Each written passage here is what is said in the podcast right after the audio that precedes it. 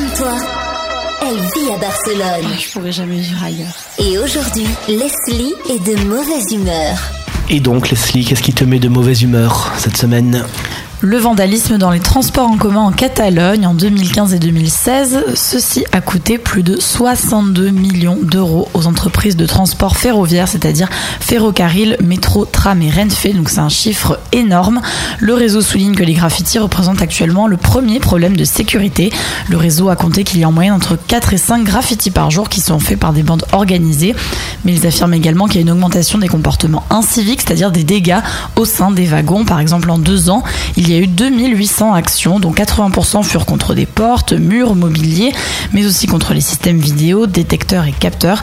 Alors les entreprises demandent qu'il y ait plus de protection au niveau des pouvoirs législatifs et judiciaires. Alors on peut imaginer que l'argent dépensé en fait dans le vandalisme pour arranger ça pourrait être dépensé d'une meilleure façon, hein, comme pour faire baisser les tickets train ou qu'il y ait plus d'horaires par exemple. Et quant à la ville de Barcelone, elle dépense environ 4 millions d'euros par an pour nettoyer les graffitis des rues. Alors, je ne remets pas en cause tes chiffres, Leslie, bien évidemment, mais euh, quand on le métro et les transports euh, barcelonais, je trouve qu'ils sont pas dégradés par rapport à Paris. Et voici le témoin parisien, Leslie, Lauriane, qui vient de Paris. Alors, comment tu trouves le métro de Barcelone par rapport au transport public parisien? Bah, il est beaucoup plus propre. hein. Et tous mes amis qui sont venus euh, de Paris à Barcelone ont été vraiment étonnés. Déjà parce qu'il est plus large, donc il est plus pratique qu'à Paris.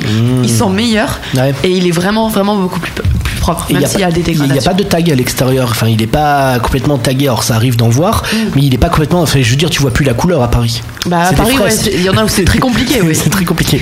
Mais c'est vrai que des fois, tu vois des petits graffitis, ou alors c'est. Je pense que ce qui énerve la TMB aussi, c'est les gens qui gravent les vitres. Ouais. Ça, oui, c'est bah oui. de graver les vitres. Après, avec l'argent que ça coûte, je pense qu'aussi il y a peut-être un meilleur entretien à ce niveau-là, en fait, pour effacer euh, régulièrement, Ouais. comme dans les rues de la ville. Ça serait pour ça que le métro serait beaucoup plus cher. Enfin, il n'est pas plus cher à Barcelone qu'à Paris, mais si tu regardes la taille du réseau, Ouais. en rapport qualité-prix, il est quand même beaucoup plus cher à Barcelone. Ouais. Parce qu'on nettoierait plus les graffitis. À Et voir donc- comment ils répartissent les budgets, mais je Et pense donc, que ça les prix, tu disais hors antenne, voilà, on paye trop cher à cause des gens qui font du vandalisme. Le prix du métro baisserait. Non, mais 62 millions d'euros, on se pose la question. Si, euh, s'il n'y avait pas cet argent à dépenser dans le vandalisme, où est-ce qu'il irait et comment il pourrait servir? Equinox.